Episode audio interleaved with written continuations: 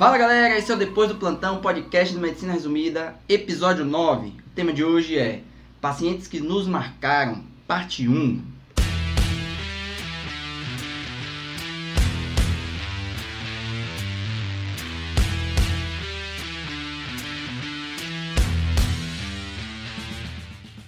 Então galera, eu sou Kevin Gomes e minha frase de hoje é Empatia e paciência devem andar sempre de mãos dadas. Eu sou o Vinícius Jesus, vocês já me conhecem com essa voz bonita e sedutora, ou não.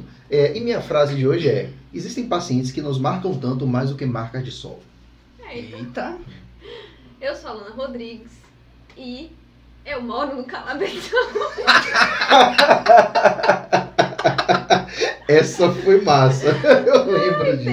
Essa foi show, essa foi show, essa foi show, essa foi show. Essa história é sensacional. velho. Sensacional. Aproveitando, comece logo essa história. Essa história é muito boa. Não é história, é só um adendo, na verdade. Ai, meu Deus. Certa feita, estávamos de plantão, eu, Vinícius e Diego. E aí, tinham vários pacientes. Um deles nos marcou muito, eu sempre tenho certeza que nenhum deles esqueceu. Mas tinha uma paciente que estava com delírio, provavelmente. E aí, essa paciente ficou. Gente, foram 12 horas de plantão. Eu não tô mentindo. A paciente ficou o dia inteiro repetindo essa mesma frase. Eu moro no Calabetão.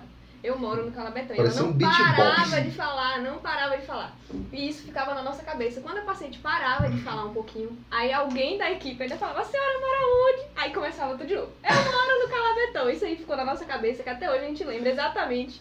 Da, eu ainda lembro da voz dela.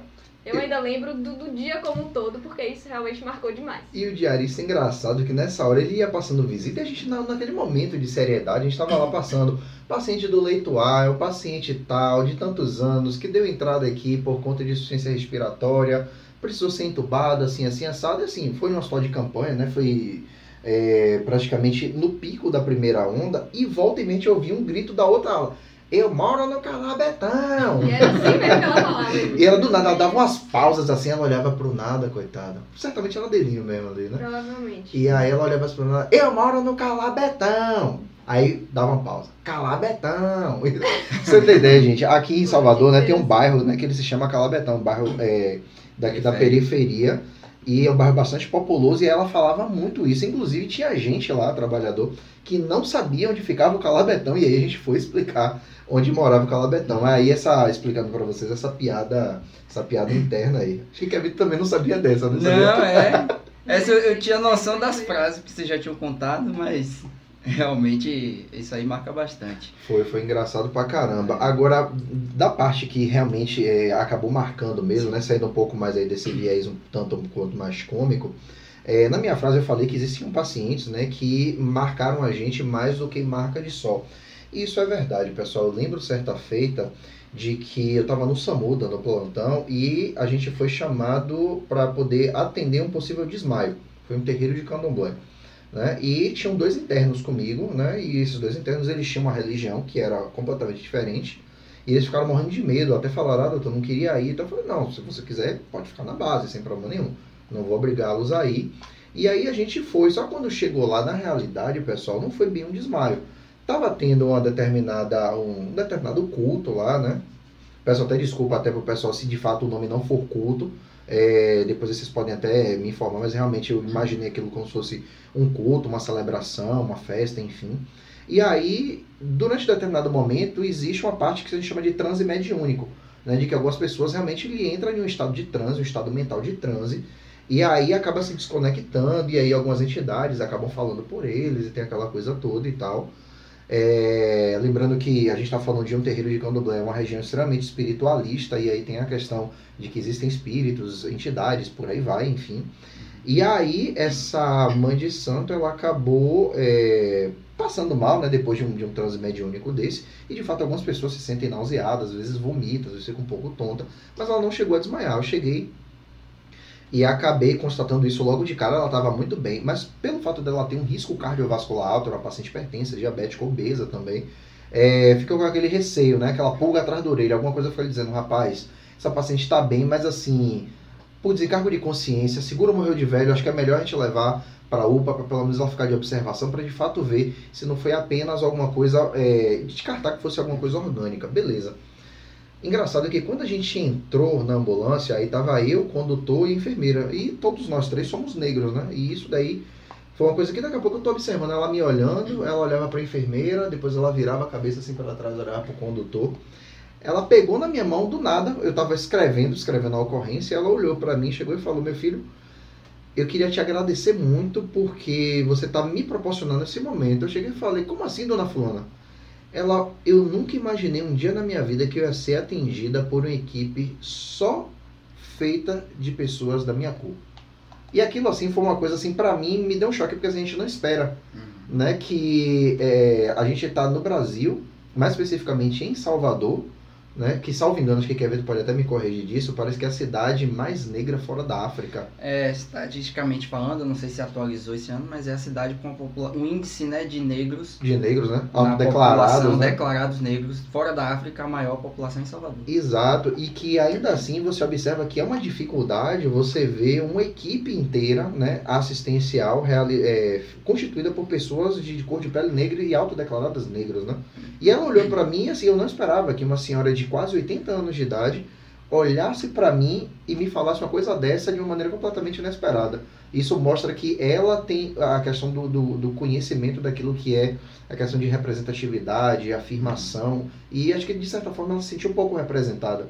E aí aquilo ali realmente acabou me marcando muito porque me deixou feliz, né? Porque é uma coisa que a gente não esperava. Às vezes a gente vai para poder assistir um paciente, ela olha pra gente e acaba te pegando de surpresa. E aí no final ela pediu para poder dar um abraço nela. Só nessa época de pandemia eu tava de máscara, eu também botei uma máscara nela, peguei e dei um abraço nela, ficou toda emocionada. Isso realmente me marcou positivamente, uhum. né? Diferentemente de vários outros pacientes que marcam a gente de maneira negativa. Aí eu trago aqui para vocês esse relato de uma coisa bacana. Foi positivo, acho que foi, Não, foi interessante. Nossa, é. Isso aí você acha que você nunca tinha contado pra mim. É, isso é. daí foi uma coisa que aconteceu no mês de setembro, salvo engano. Mês de setembro. É. Mas é uma coisa que assim, eu guardei pra mim, mas é bem, bem interessante mesmo saber que vocês iriam gostar é. disso. Deixa eu baixar aqui que tá calmo, viu?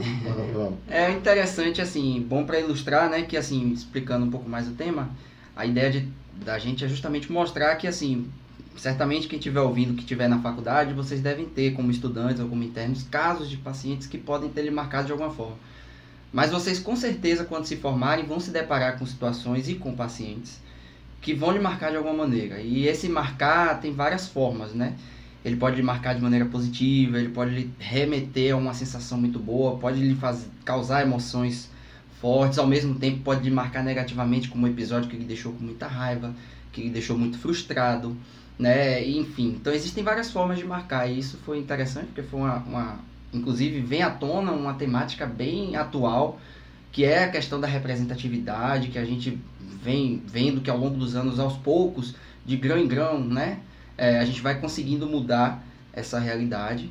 E é bem interessante isso. E a turma da gente, ela é. Quando você pega a foto de formatura da, da turma da gente, né? A galera Sim, é, da gente. É, é, é, outro dia eu tava observando o contraste que era, né? Falou, rapaz, se a gente pegasse, sei lá, voltasse 20, 30 anos atrás, era difícil, né? Você se ver... aparecesse era um. É, se aparecesse uma turma um negro, de 100. é uma turma de 100, talvez um, dois, né? Isso. Quando você olha. A turma de vocês e a minha turma também. Ah, o NEP é. como um todo tem Não, de... inclusive, é sério mesmo. Assim, eu só é não vou. Diversificado. Exato, eu só não vou tatuar o NEB em mim, porque eu já tenho tatuagem demais. Inclusive, estavam propondo aqui, galera, fazer um podcast ainda sobre só minhas tatuagens. Porque ó, é, o, o senhor da gente vai ter que dar uma aprovada. É, vai ter que aprovar, exato. O, o podcast da, Qual a melhor tatuagem? Mas de verdade, gente, sem, sem brincadeira, a gente pô, tem, tem um orgulho absurdo uhum. de ter vindo da casa da gente. Tanto é que eu falo, né? Aquilo ali foi minha casa. Né? E acho que vocês devem pensar certeza, mais ou menos aí da mesma certeza. forma. Adoro aquele lugar. Um dia eu volto, um dia eu volto, um dia eu volto. Um dia. Emos. Emos.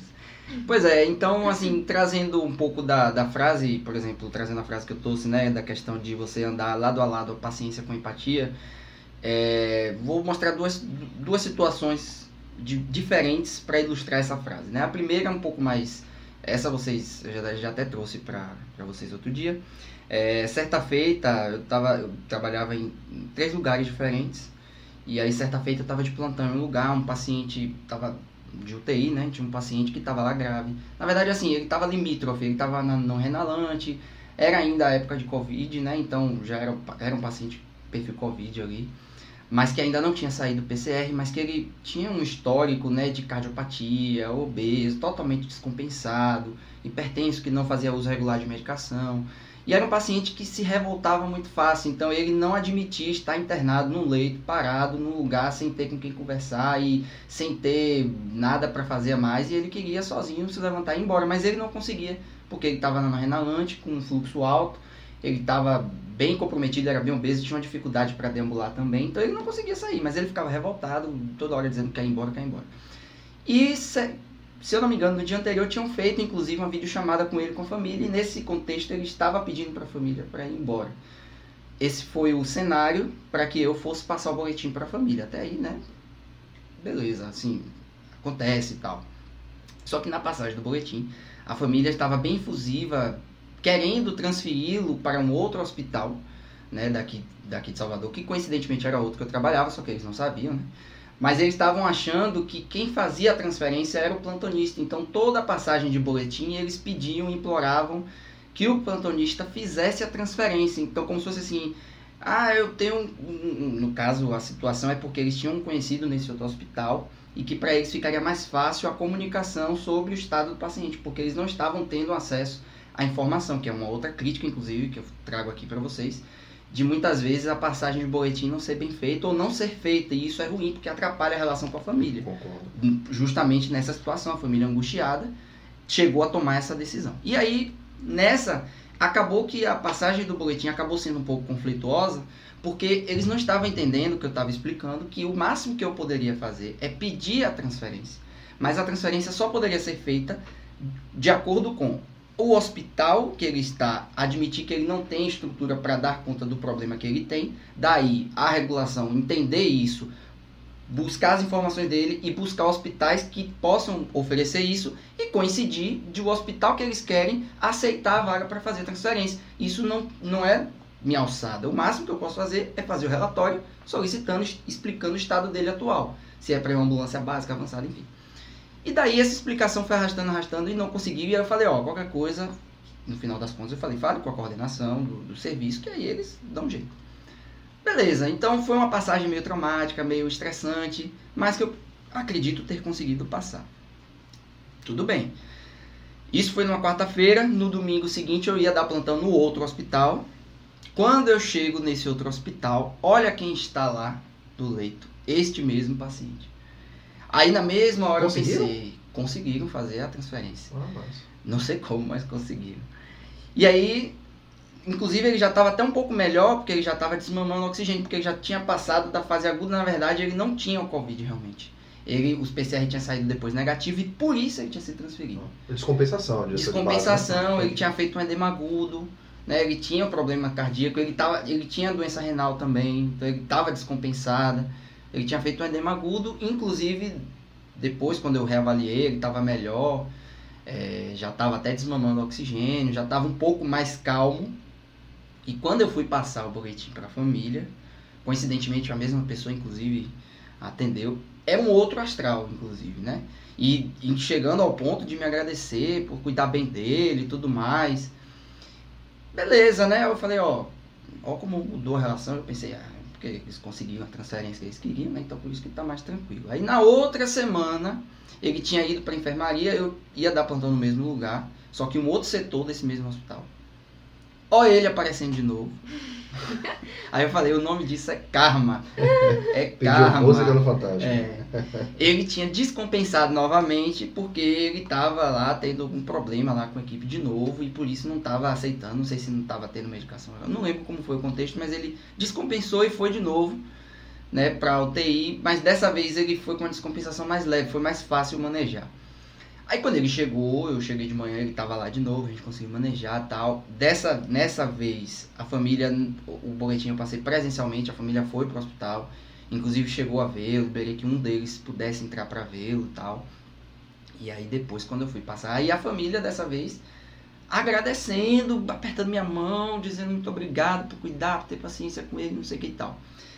É, e aí, por que, que eu trouxe que a empatia e a paciência tem que andar juntos? Muitas vezes a gente se estressa com essa questão e, e se a gente, de maneira fria, analisar, é, meio que a, a família, ela tem uma certa culpa dessa situação, desse transtorno, por ter sido impaciente com a nossa explicação. Mas por outro lado, eu não tiro 100% a impaciência deles por eles não terem tido acesso à informação do paciente adequadamente. Então, o boletim não estava sendo passado direito. Uma coisa retroalimenta a outra. né? Entendeu? Então, você tem que ter um pouco de paciência e frieza para analisar essas situações. Eu sei que nosso ambiente de trabalho às vezes é muito cansativo, é muito extenuante, tem situações que estressam, tem momentos, tem dias que são dias de cão e que por isso às vezes você está muito estressado e quando acontece uma coisa dessa, às vezes tem gente que não aguenta, não segura.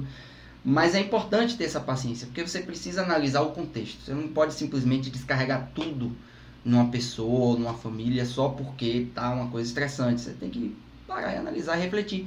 E quando você age com uma certa paciência e principalmente com empatia, você vê que a coisa, olha como foi a evolução, como foi a mudança né, de, de comportamento e de postura da, da família. Então é muito importante, por isso que eu trouxe essa questão de empatia e paciência, estar juntos.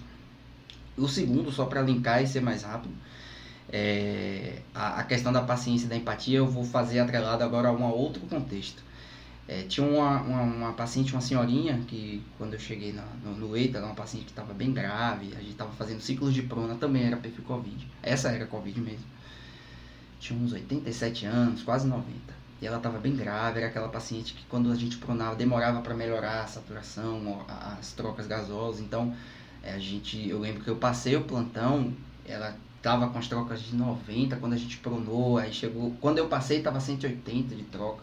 Então era aquela troca assim que melhorou, mas não melhorou tanto. Então você fica meio assim, pô, uma senhorinha um quadro grave desse, precisando, já tava no quarto, quinto ciclo de prona.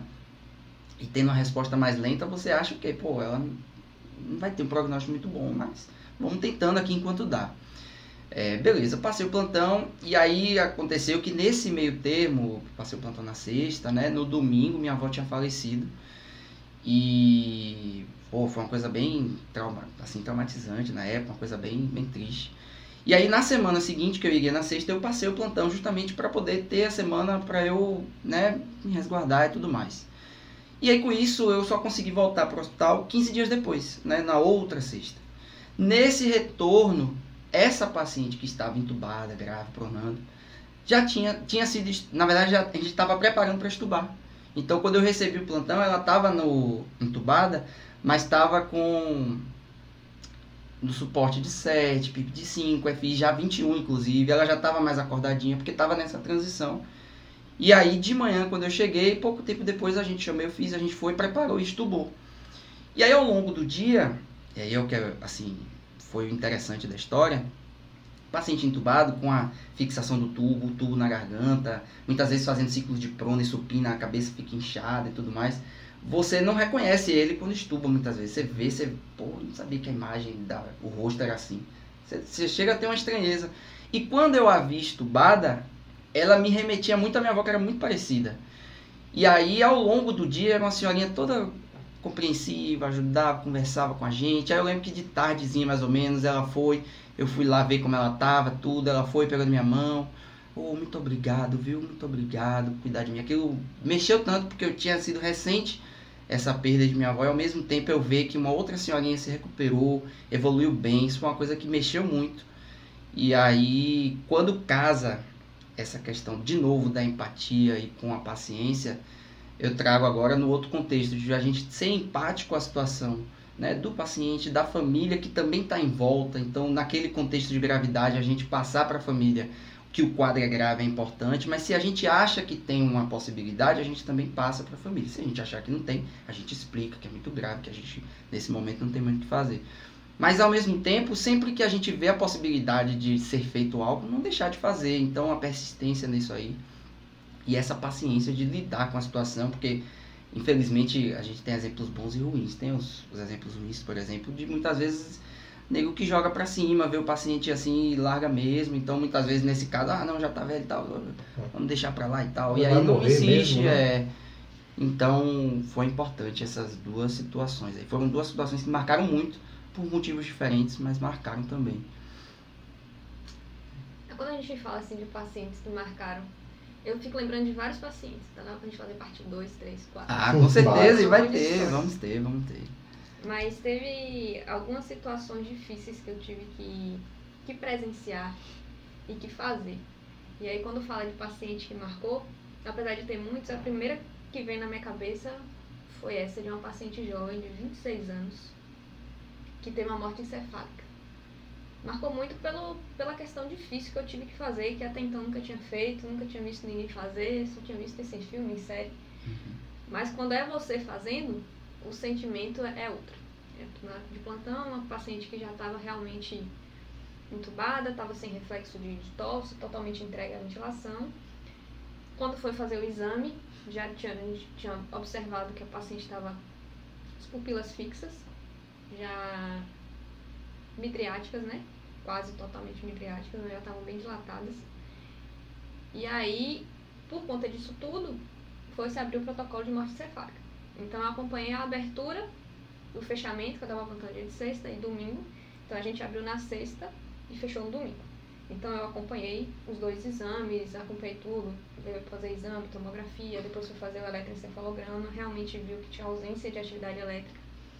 E aí foram fazer todos os testes, né, que tem que fazer reflexo vestíbulo coclear, é, teste da apneia e realmente ela deu positivo em todos e no primeiro exame deu que era morte cefálica. E aí foi um outro médico fazer o segundo exame, precisa ser feito dois exames, né, para Uhum. confirmar, além do exame de imagem que precisa é, é, relatar que não tem fluxo cerebral nenhum, então só fazer uma angiotomografia ou uma angiorressonância, ou então a ausência de atividade elétrica, que no caso foi o eletroencefalograma que a gente fez. E aí os dois testes, realmente a paciente foi diagnosticada e fechada a morte cefálica, aí lá vai ligar para a família. Paciente de 26 anos. Hoje eu tenho 27, na época eu tinha 26 ainda. Então, era paciente da minha idade. Uhum. Eu não esqueço do rosto dela. Apesar dela estar entubada, eu lembro do rosto dela exatamente Da forma que tava. do né? jeito. Eu lembro desse dia, do, do, do início do dia até o fim. Aí, liguei pra família, inclusive a diarista ligou, falou com a família também, a gente explicou a questão e realmente falou que era morte cefálica, que a gente. Ela não era doadora porque era HIV positivo, então não poderia doar. E a gente avisou que ia, né? Desligar os aparelhos porque era o que tinha que ser feito.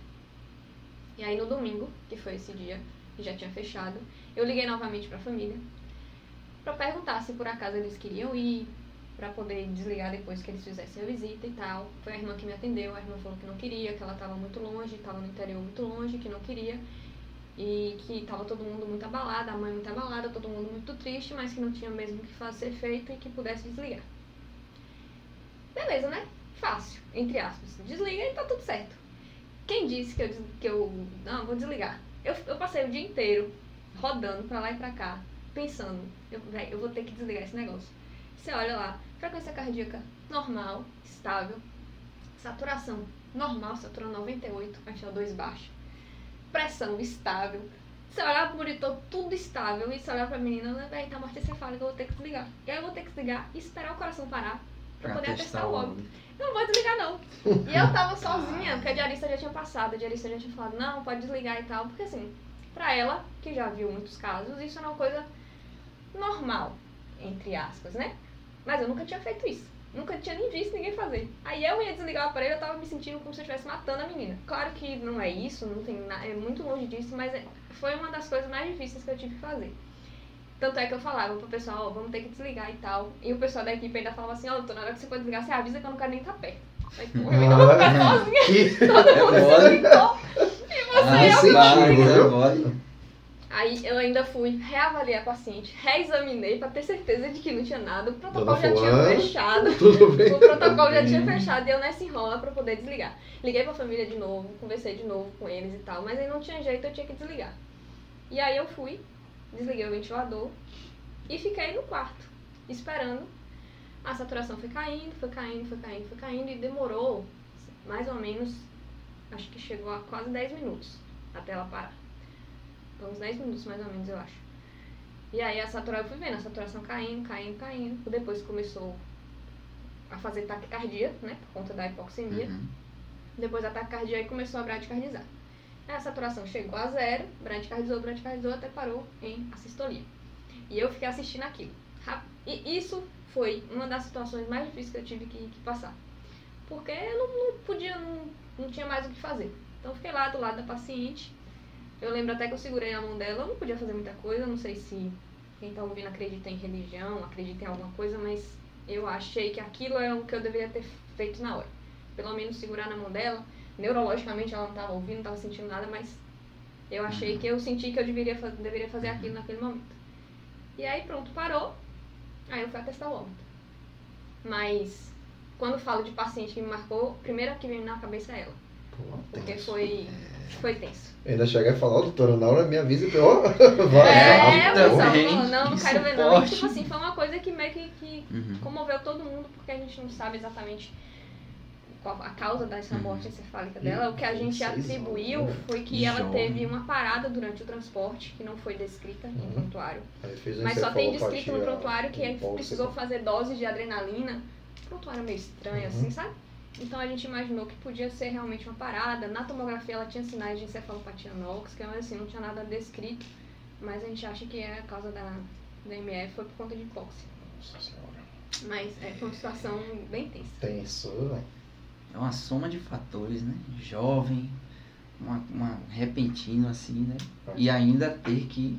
É, a sensação é como se estivesse matando. né? É, É. muito bizarro. Não tem jeito, porque assim, quando a gente vê um paciente relativamente idoso com esse quadro, você já fica assim, mas o fator idade instintivamente vai fazer com que você fique. É, tá, tudo bem, consigo compreender, minha Uhum. mente consegue aceitar, digerir isso de uma maneira um tanto quanto mais tranquila. Mas independente da gravidade da doença, não sei se vocês têm isso, Sim. mas quando é jovem, o meu inconsciente sempre fica ali, peraí, tem alguma coisa ainda para poder fazer? É jovem. Vamos buscar, vamos lutar, vamos trazer de volta, vamos investir. Uhum. Por mais que a doença seja grave pra caramba, meu inconsciente Uhum. acusa isso. O tempo inteiro, não sei se vocês têm isso, mas volta e meia isso fica Sim. na minha cabeça também. Eu imagino que deve ter sido É, difícil pra você. Você tava É. falando aí, eu tava me colocando. É. É aquela história, né? A gente é sempre preparado para lidar com a vida, mas nunca é preparado para lidar com a morte, né? De diversas formas, tanto nesse contexto de morte cefálica, como no É. contexto de morte repentina, como naquele contexto de doença irreversível. Em várias situações, a gente não é, nunca é preparado para lidar. A gente é lidar preparado para tentar tirar e evitar que chegue a morte, E não é mesmo, nunca vi. né? Quando chega a morte, a gente não sabe o que fazer. Uma das coisas que eu aprendi muito nesse, nesse tempo aí pós-formada foi aceitar Uhum. algumas coisas que antes eu não aceitava. Eu não aceitava o Eu paciente. Eu Eu falei, lembro. rapaz, eu ficava indignada. É Mas isso. Vini, não dá, eu falei. Eu ficava Mano, indignada. calma, Eu falei, velho, pé. não tem condição. Como é que não vai fazer mais nada? Tá doido, não. Tem que já fazer, tinha tem que feito fazer. tudo, já tinha, Eu ficava indignada. já tinha ultrapassado o teto E tem terapêutico. que fazer, e tem que tudo. continuar, e não pode desistir, e não quero saber, e faz, e faz, e invade, e hemodiálise, e entuba, e tem que fazer. Eu lembro. Aí, ao longo muitos pacientes que eu vi, o hospital que a gente acabou trabalhando, acabou trabalhando, tem muitos pacientes com doenças muito avançadas, neoplasia muito avançada, então doença que realmente não tem perspectiva de curativa e que pacientes que entram realmente em paliação. E eu tive que lidar muito com paliação e entender que paliação não é, não tem mais o que fazer, vamos só esperar morrer. Tem muita coisa ainda que se fez. Exato, E a gente vai aprendendo que, que isso de não vamos fazer hemodiálise, vamos entubar, vamos fazer isso, vamos fazer isso, às vezes é muito pior do que dar o conforto ao paciente É a famosa essa. distanásia. Então isso aí foi uma coisa que eu aprendi na marra, né? Na, na vivência. E fui aprendendo que realmente nem sempre é, tem que ser tudo, tudo, tudo. Não, eu, eu, eu concordo com você, porque na, Eu no internato. Eu ficava muito indignada. Eu juro pra você, você Mas falando eu agora, eu lembro de uma residente que eu tive. Na verdade, assim, ela não chegou a ser minha residente, mas lembro que ela estava no R1 na época que eu estava no quinto ano de, de internato. E foi, foi uma coisa engraçada, porque a gente estava passando a visita, foi um dia de sábado, nunca esqueço disso. E aí a paciente já estava, pô, mal pra caramba, já, se eu não me engano, acho que ela tinha metástase óssea, já estava delirando pra caramba. E pelo fato de ter muita dor óssea, a mulher urrava pra caramba e tinha uns gritos estranhos e tal. Aí o diarista já sabia né, da condição da, da paciente, já tinha decretado inclusive cuidados paliativos. E aí a residente, eu lembro que ela chegou, era pô, talvez o primeiro rodízio dela, do, do, do, do primeiro ano de residência, clínica médica, na sala vermelha, falando, não doutor, mas a paciente tá, a função renal tá caindo, mas a pressão... Aí ele, fulana, a paciente tá morrendo. Não, mas a pressão tá assim, a função renal... Fulana, a paciente tá morrendo. Liga um fentanil em bomba, vamos dar conforto para ela. Ela precisa agora de dignidade. Eu nunca esqueço dessas palavras e foi a partir daí que aos poucos eu vim entendendo. Não é uma coisa, galera, que é da noite pro dia. É isso que a Lana tá falando. Eu também passei por isso no internato. Eu tinha essa dificuldade de ouvir, olhar aquilo e entender. Aí na minha cabeça ficava, ah, ele tá falando isso daí porque não é parente dela. Rapaz, não é bem assim não. Né? No começo a gente pensa dessa forma. Mas depois você vê que existem doenças que estão avançadas a tal ponto que não existe mais nenhum tipo de tratamento com intenção curativa. E que você fizer qualquer coisa no sentido de tentar invadir, entubar, e tudo bem que entubar existe até a opção de entubar para poder dar conforto por conta de uma insuficiência respiratória refratária, enfim, mas dialisar, fazer central e um monte de outros procedimentos invasivos, você só está fazendo distonase no paciente. Uhum. E o que ela mais vai precisar é de conforto, o paciente está partindo, está fazendo a sua passagem, ela está morrendo, né? o corpo físico dela vai estar tá morrendo, e você vai precisar ajudá-la nesse momento, como é fazendo medicação para dor, basicamente. Porque quando o paciente deixa de sentir dor pela qualquer doença que seja, ele vai começar a relaxar e aí sim esse procedimento vai ser uhum. realizado de essa passagem vai ser feita de uma maneira mais fácil. Que é isso que eu também tinha essa dificuldade de é, entender. Falando de, disso aí que a gente está falando, para eu fechar minha parte de história. Bem rapidinho, de uma paciente. Eu já coloquei outra já. De uma paciente que eu conheci recentemente, nesse mesmo hospital. E essa, e essa menina, ela me ensinou muita coisa em, em relativamente pouco tempo, né? acho que um mês e meio, acho que, que ela ficou lá. Mas era uma jovem de 31, 32 anos, que convivia com uma doença pulmonar fibrosante. Ela já tinha feito algumas cirurgias de lobectomia. Ela tinha uma doença parecida com fibrose cística, mas não, não era fibrose cística, tinha esse diagnóstico ainda bem interrogado. O fato é que ela tinha uma doença, uma doença que tinha muita é, bronquiectasia, produzia muito muco e ela tinha o tempo inteiro infecção recorrente. Então ela, ela viveu a vida inteira com essa doença que acabou ao longo do, do tempo, né, evoluindo com a doença mesmo que evoluía degenerativa. E aí ela já estava em uso de oxigênio domiciliar, volta e meia ela ia para o hospital, internava por conta de infecção, ela mesma já fazia as manobras de fisioterapia para poder colocar para fora a secreção, a secreção muito espessa. Ela já estava bem magrinha assim, então ela, imagina, ela mesma fazia as manobras de compressão torácica para poder colocar para fora. E aí ela foi internada porque teve uma nova infecção, bactéria resistente e tal, e coloca antibiótico, isso e aquilo. E aí, você olhava pra ela assim, você vê uma menina jovem, é, dependente de oxigênio, que não conseguia mais trabalhar, porque ela não, basicamente não conseguia levantar da cama para ir pra cozinha, às vezes para ir ao banheiro, mesmo assim com dificuldade, porque a saturação dela caía, ela ficava muito cansada. E quando eu olhei pela primeira vez que eu vi aquele padrão respiratório, eu levei um susto, falei, meu Deus do céu, essa menina não vai aguentar não. Ela falou, ah não, doutora, é assim, ah, eu tô bem assim, não tô com falta de ar não. Isso aqui, pra mim, é ótimo. E aí que eu fui aprendendo com ela o padrão que era aquele dela, que pra ela tava bom e a gente não queria, não, não deveria esperar nada além daquilo mesmo, que era o padrão dela. Tanto é que a gente tolerava uma saturação dela um pouquinho mais baixa, saturação de 92, 93. E aí, nessas conversas de, de internamento, surgiu algum plantonista falou sobre intubação. Ela ficou extremamente assustada, porque ela tinha ansiedade também, que, que piorava tudo. E aí ficou assustada com relação a isso. No outro dia a gente foi com, conversar com ela sobre a questão de intubação. Mas antes disso, eu falo que ela me ensinou muito aqui sim. Essa menina que era jovem, debilitada, limitada, que às vezes não conseguia nem sair da cama para ir ao banheiro por conta de falta de ar, ela era feliz. Ela era muito feliz. E aí eu ficava olhando assim, rapaz, essa menina, do jeito que ela tá, às vezes a gente fica reclamando de um monte de besteira, e ela é feliz. Ela falou, ah, doutora, eu sou feliz porque eu, eu tô com minha mãe, eu tô com meu pai, eu tô com minha irmã. Apesar de não conseguir levantar para fazer, para trabalhar, eu sento aqui, eu fico lendo meu livro, eu não sinto dor. Quando eu sinto falta de ar, é porque eu faço algum esforço, mas esse padrão aqui pra mim tá bom. Então ela é uma menina feliz. E aí isso era uma coisa que me marcou muito inicialmente. E com relação a essa questão da, da intubação, que ela ficou com medo, que não queria, e aí ela me falou assim, ó, falou, se for pra eu entubar, pra resolver o meu problema, pode entubar. Mas se for pra entubar só pra esperar eu morrer entubada, não quero ser entubada. Me dá um remédio pra eu não sentir dor e manda pra minha casa que eu quero morrer no meu quarto. Meu quarto é o lugar que eu mais gosto. Se for pra intubação, pra resolver o que eu tenho, e eu sei que não vai acontecer, não quero. Me dá um remédio que eu vou pra minha casa morrer lá no meu quarto. E ela falava isso com muita tranquilidade. E aí a gente vê que, nesse caso, por exemplo, se a gente olha o padrão respiratório daquela menina, e você com seu pensamento de não, tem que tubar, tem que entubar, porque não tem como deixar ela assim.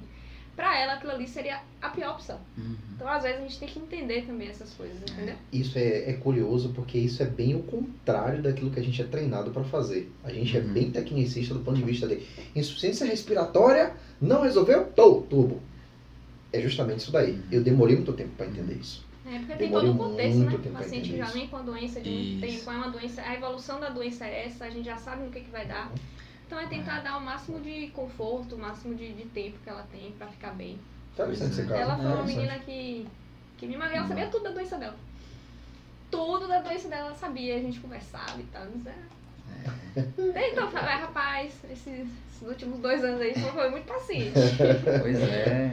É muita A, a história aí. história, a história é pra caramba. Inclusive, acho que dá Mas parte acho 2, que é. 3, 4, Oxe, vários, rende aí uma sequência muito boa. podcasts aí, velho. Acho que por agora tá bom, né? É, Mas também a gente encher demais. de Muita, muita história. Já, já hoje. coube aí um reflitão Um refletão. Um reflitão para vocês aí de várias mensagens importantes aí para refletir, né? Porque assim, como eu- a gente tinha falado no começo, o paciente marca de várias formas e mesmo as piores formas, tudo sempre traz um aprendizado. E eu acho que esse é o grande, eu diria que o grande brilho da nossa profissão são esses aprendizados, né? Triste do médico que não aprende com seus pacientes, que não aprende não só com os erros, mas até com os acertos, sempre há alguma coisa a se aprender. E você levar isso para sua vida e amadurecendo e evoluindo e crescendo, não só como médico, mas como pessoa. Né? Isso é muito importante. Pois é, vocês viram que tem história, a história roda aí para contar. Por isso que não dá para fazer tudo em um só, a gente vai fazer algumas partes. Se vocês também tiverem sugestões aí de outros temas e, e, e causos aí interessantes para poder passar, Só manda pra cá. é só mandar, manda a gente mensagem. discute, a gente troca ideia, bate um Oxe. baba, faz uma firula. Larga, larga o doce. E aí a gente tá aí pra isso. Então é isso, galera. Vamos, galera. vamos finalizando aqui por hoje, tá? É, sempre mandem as sugestões. É, não esqueçam de estar é, acompanhando a gente nas redes sociais também, Spotify, todas as outras plataformas, Deezer, iPhone, por aí vai. Pra gente sempre estar discutindo e sempre compartilhando isso com vocês. E se Beleza? vocês quiserem um pedacinho dessa experiência que a gente está tendo, aproveitando, Experiência MR tá aí no MR Plus, hein? Fazendo, aproveitando aquele mexendo no finalzinho. É, Tá certo, galera? Aproveitem, no mínimo visitem a plataforma, vejam lá que tem muita coisa legal também. Né? Tem, tem conteúdo gratuito, tem conteúdo pago, tudo isso para vocês poderem dar uma navegada lá e ver. Que também tem muita coisa boa. Beleza, galera? show Valeu, de bola. pessoal. Até o um próximo. grande abraço, Uh! galera. Tamo junto. Uh, e fui! E fomos!